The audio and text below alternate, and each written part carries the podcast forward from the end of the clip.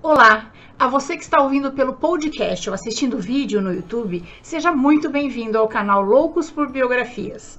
Hoje vamos conhecer um pouco da vida e da obra de Galileu Galilei. Ele foi matemático, físico, filósofo e astrônomo italiano. Fundamentou cientificamente a teoria heliocêntrica de Copérnico. Inventou a luneta telescópica e idealizou o relógio de pêndulo. Seus estudos e contribuições ajudaram a aprimorar a matemática, a física e a astronomia. Galileu Galilei é considerado o pai da ciência moderna, ou do renascimento científico, um período que durou entre 1500 e 1700, tido como uma era transitória entre as crenças religiosas e a razão científica. Embora fosse muito religioso, Galileu Galilei passou a vida inteira em conflito aberto com o poder religioso, que controlava rigorosamente a ciência e ditava as regras do que era certo e do que era errado. Mergulhado no mundo da física e da astronomia, desmistificou lendas, negou teorias e estabeleceu novos princípios, sendo acusado de heresia pela Igreja Católica. Galileu Galilei nasceu no dia 15 de fevereiro de 1564, em Pisa, na Itália. Foi o filho primogênito do casal Vincenzo Galilei e Giulia Amanati. Teve seis irmãos. O filho mais velho, naquela época na Itália, tinha que ter o nome parecido com o sobrenome, por isso Galileu Galilei. Então, se eu vivesse na Itália naquela época, poderia chamar Bárbara Barros em vez de Tânia Barros. Ainda criança, revelou capacidades raras, tocava órgão e citara. Ele tinha interesse por arte também e realizou excelentes pinturas, além de construir brinquedos e engenhocas. Aos 11 anos, foi estudar em um mosteiro jesuíta em Vallombrosa, na Toscana. Aos 17, decidiu ser jesuíta, mas seu pai não aprovou a ideia e tirou-o da escola. Estimulou a ir para a faculdade de Pisa, estudar medicina. Em 1585, Galileu abandonou a faculdade de medicina para se dedicar exclusivamente ao estudo da matemática. Não foi só a sua inteligência que permitiu que ele entrasse para a história, mas a sua personalidade forte deu uma forcinha. Logo depois que Galileu abandonou a medicina, as finanças da sua família passaram por uma reviravolta e eles passaram por muitas necessidades. Seu pai apontou, um italiano bravo, apontou o dedo para ele e falou: Viu? Se você tivesse se formado médico, nenhum de nós hoje estaria passando necessidade. Hoje sabemos que se Galileu não tivesse seguido seus instintos, largado a medicina para se dedicar ao estudo da matemática, talvez a ciência não tivesse tido o avanço que ela teve nos últimos 400 anos com as suas descobertas. Em Veneza, conheceu Marina Gamba, eles se tornaram amantes, mas nunca se casaram. Cada um vivia em sua casa. Mas juntos tiveram três filhos: Virgínia, Vicenzo e Lívia. Suas duas filhas se tornaram freiras e seu filho músico. Aos 25 anos, Galileu foi convidado para lecionar matemática na Universidade de Pisa, onde se destacou com suas pesquisas em geometria. Certa vez, quando é, Galileu estava assistindo a uma missa na Catedral de Pisa, ele observou o candelabro no teto que balançava de um lado para o outro. E notou que, mesmo quando o candelabro estava diminuindo a amplitude, o tempo que ele levava para ir de um lado para o outro não se alterava. Com essa simples observação, ele desenvolveu as leis que regem o movimento pendular e idealizou um relógio de pêndulo, mas a patente do relógio de pêndulo não é dele. A Universidade de Pisa tinha muita influência da igreja e os outros professores não gostavam dele porque ele não tinha um diploma universitário e porque ousava pôr em dúvida a ciência de Aristóteles. Depois de dois anos de intrigas e disputas com os defensores de Aristóteles, eh, Galileu perdeu o posto de professor. Em 1592, o senador de Veneza indicou Galileu para lecionar matemática na Universidade de Pádua. Ali, a igreja não tinha tanta influência. Durante os 18 anos que lecionou em Pádua, além das pesquisas em dinâmica que resultou na sua lei do movimento, procurou resolver um importante problema militar que consistia em prever a trajetória de uma bala de canhão. Em 1609, construiu uma luneta telescópica, que ampliava a visão 30 vezes mais do que a olho nu. Com seu telescópio, ele conseguia avistar embarcações chegando e acabou ganhando um salário vitalício da República. Fez importantes descobertas astronômicas, como a Via Láctea ser composta de milhares de estrelas. Descobriu que a Lua não era lisa como vista a olho nu, mas cheia de crateras e montanhas. As manchas solares os anéis de Saturno, que ele chamou de orelhas de Saturno.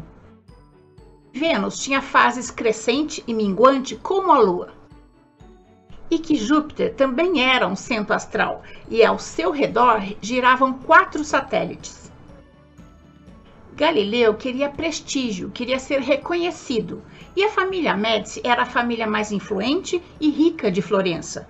Então, quando ele descobriu as quatro luas de Júpiter, ele nomeou essas luas como as quatro estrelas de Médici, representando os quatro irmãos Médici. Deu certo. A partir daí, ele passou a servir a família Médici. Hoje sabemos que Júpiter tem 79 luas. As quatro identificadas por Galileu são as de maior massa. Hoje, essas quatro luas identificadas por Galileu têm outros nomes: Io, Calisto, Ganímedes e Europa, conhecidas como as quatro luas de Galileu. Em 1610, publicou o livro O Mensageiro das Estrelas. Naquela época, os livros eh, direcionados à elite eram escritos em latim, mas Galileu publicou o livro em italiano, o que fez que, com que a massa pudesse eh, conhecer as suas ideias e difundir com maior rapidez. Realizou vários estudos importantes também na mecânica, como o movimento uniforme acelerado. Descobriu que o ar é 760 vezes mais leve do que a água, mas tem peso, e naquela época os físicos achavam que o ar não tinha peso algum. Criticou abertamente a lei do movimento de Aristóteles, de quem já temos a biografia no canal que afirmava que um corpo leve cai mais devagar que um corpo pesado. Galileu disse que dois corpos caindo no mesmo instante, de alturas iguais, baterão no solo no mesmo tempo, mesmo se tiverem pesos diferentes. Baseado no princípio de Arquimedes, de quem já temos a biografia no canal também, Galileu demonstrou que um objeto flutuava ou afundava de acordo com o seu peso, não com a sua forma. Ao realizar tais constatações, Galileu comprovou a teoria heliocêntrica de Nicolau Copérnico, que dizia que a Terra e os outros planetas giravam ao redor do Sol, que é contra a Bíblia e o geocentrismo de Aristóteles, segundo o qual a, a, a Terra era o centro do universo e o Sol e os outros planetas giravam ao redor dela. Como a Igreja apoiava o modelo geocêntrico de Aristóteles, a teoria de Galileu foi considerada uma afronta à Igreja. Em 1613, ao responder uma carta de um aluno, Galileu explicou que a teoria de Nicolau Copérnico não ia contra o que dizia a Bíblia. A patriarca dos Médicis também questionou que na Bíblia estava escrito que a Terra era o centro do universo.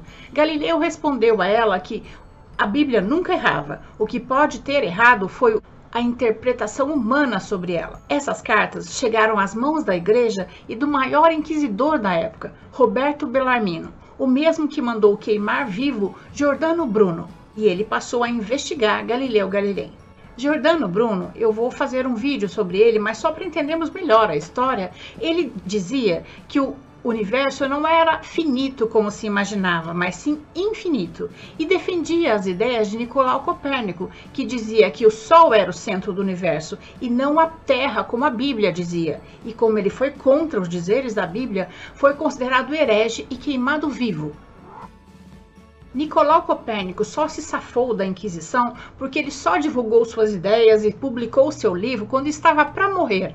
O livro de Nicolau Copérnico, inclusive, estava no índex da Igreja Católica, ou seja, nos livros proibidos para se ler. Galileu foi chamado a se justificar e foi impedido durante sete anos de divulgar as suas ideias. Ele obedeceu para evitar maiores complicações e porque ele era muito, muito católico. Mas em 1632, Galileu Galilei publicou seu livro Diálogo sobre os dois principais sistemas mundiais, que comprovava a teoria heliocêntrica de Nicolau Copérnico. Com isso, ele foi convocado para ir a Roma para ser julgado pelo Tribunal da Inquisição. Seu processo durou de 1632 a 1633. Para não ser queimado como herege, Galileu foi obrigado pelas autoridades da Inquisição que defendiam a, a teoria de Aristóteles, que a teoria de Nicolau Copérnico era apenas uma hipótese. Mesmo assim, ele foi considerado herege e passou o resto dos seus dias em prisão domiciliar. Mesmo em prisão domiciliar, Galileu Galilei continuou estudando e contribuindo para a evolução da ciência. Em 1938, lançou seu livro Duas Novas Ciências, que deu embasamento para os estudos de Isaac Newton.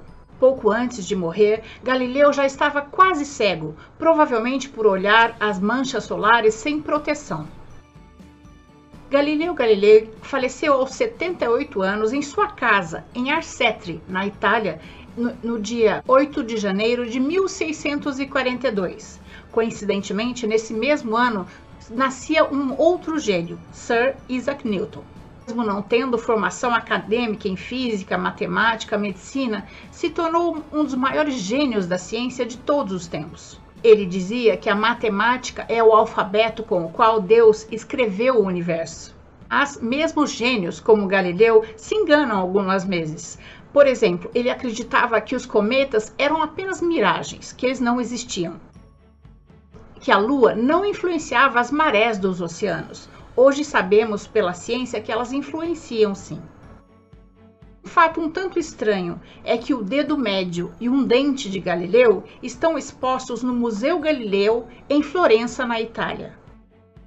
Em 1992, 350 anos após a sua morte, as teorias de Galileu Galilei foram reconhecidas pela Igreja Católica. O Papa João Paulo II fez um pedido formal de desculpa pelos erros cometidos com Galileu Galilei. Usando as mesmas palavras que Galileu disse naquela época, João Paulo II disse que a interpretação dos homens com relação à Bíblia pode errar e que a razão e a ciência não devem entrar em conflito.